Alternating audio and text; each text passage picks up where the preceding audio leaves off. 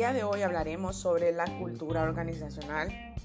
Es un tema muy importante porque de la, de la cultura nosotros eh, vamos a hacer el clima, el clima organizacional. Eh, no depende de una totalidad de la cultura, pero sí es parte fundamental de la forma en que la gente se va a desempeñar y se va a desarrollar. Si lo hacemos de una forma abierta o una forma cerrada, si lo hacemos de una forma lineal o una forma eh, horizontal, vertical, todo eso afecta eh, de manera positiva o de manera negativa los entornos laborales. En esta ocasión, pues el tema es cultura organizacional y vamos a hablar sobre los elementos básicos que a esta la atañen, ¿verdad? Que son el compromiso, el compromiso que va a tener la alta gerencia, el compromiso que vamos a tener los empleados de piso, el compromiso que se va a tener en los jefes inmediatos y toda, toda la estructura o toda aquella estructura que se tengan en las empresas. Entonces vamos a ver cómo eh, cada piso, cada nivel del organigrama o de la organización eh, tiene compromiso. Compromiso al crecimiento, compromiso al desarrollo, a la innovación otro elemento que es bien importante pues es el profesionalismo. El profesionalismo es hacer las cosas sin eh, meter elementos o sin incluir elementos de sentimientos, de porque me beneficia a mí individualmente, sino que de una forma colectiva y aplicando la ética organizacional. O sea que le beneficia a toda la organización. Eh, vamos a cuidar a las personas. ¿Cómo vamos a cuidar a las personas? Con retención. Atrayendo el talento y reteniéndolo, no solamente atrayéndolo, porque podemos atraer nuevos elementos a la organización, pero a la hora que están trabajando con nosotros, ya empiezan a tener falencias, no, no hay crecimiento, no hay capacitaciones, no hay incentivos, no hay innovación. Entonces, ¿qué pasa con ese cuidado de las personas? No lo estamos teniendo. Y las personas somos como plantitas, ¿verdad?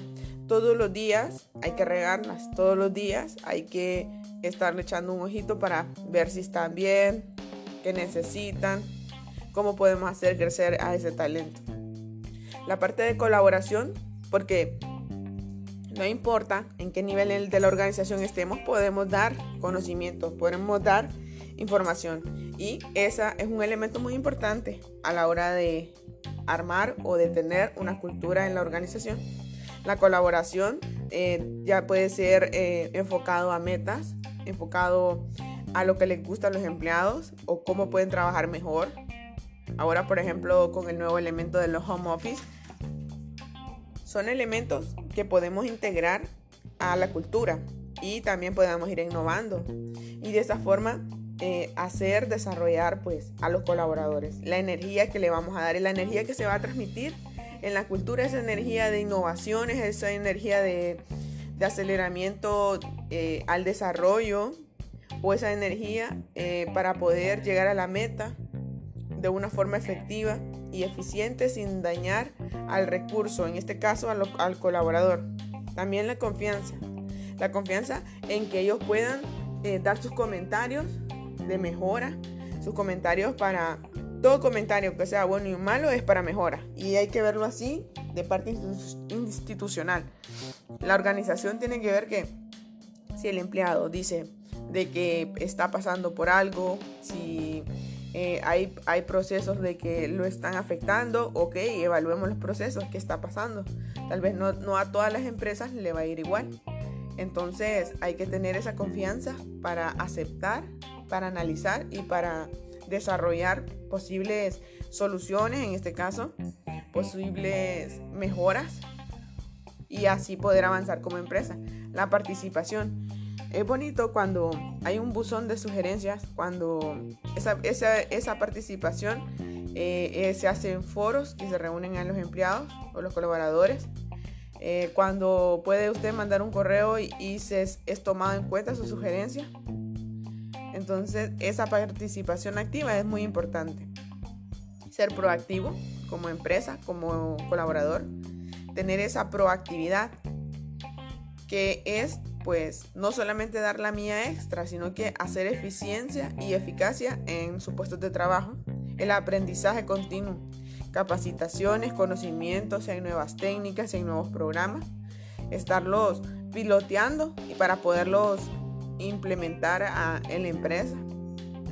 Y la parte de adaptación. Un empleado adaptado no solamente en la parte de inducción, sino que adaptado en, todo su contexto. También tiene que tener una buena comunicación, una comunicación interna, tiene que tener buena comunicación externa a la empresa, tiene que llevar una línea de comunicación para poder adaptar al empleado y a todos esos cambios o a todas esas órdenes que se vayan dando. Y de esa forma eh, vamos a ir desarrollando esta cultura organizacional. Ahora pues vamos a ver los pasos a seguir para formar una cultura eh, organizacional. Primero necesitamos construir una cultura ética. Y para eso necesitamos un compromiso de la gerencia. Primero es la cabeza. Si la cabeza no cambia, no van a cambiar las otras partes del cuerpo. El cerebro es la forma más fácil de hacernos creer y de entrar tanto lo positivo como lo negativo, ¿verdad? A nuestro ánimo, a darle ese granito de esperanza al, cuerpo. Entonces, por el cerebro, por la cabeza, entran las ideas y en este caso, pues la alta gerencia. Es sensibilizar eh, y, y hacer conciencia de las necesidades de actuar ético. También vamos a tener la fundamentación y formación e identificación de resolución de dilemas éticos. Tenemos ese espacio para poder no solamente tener un fundamento o formación, sino también una, una, etapa de resolución de los problemas, de los dilemas. Si tengo un dilema, si no sé qué hacer en este, ¿puedo llegar, puedo llegar al Departamento de Recursos Humanos y que me, me ayude? Sí se puedo. No voy a ser juzgado, no voy a, no voy a ser sesgado. Y la construcción del ideario de ética, valores, principios y sus comportamientos asociados, que esto viene siendo como un manual como un código de ética, como puede ser ese, esa guía que, me ayude a la empresa a tomar decisiones de una forma rápida y el acompañamiento y el control, porque recuerden de que todo lo que se mide se puede mejorar. En este caso, pues teniendo controles y acompañamientos, vamos a asegurar de que el cambio organizacional sea de forma efectiva. Y hasta aquí llegamos con este podcast. Buen día.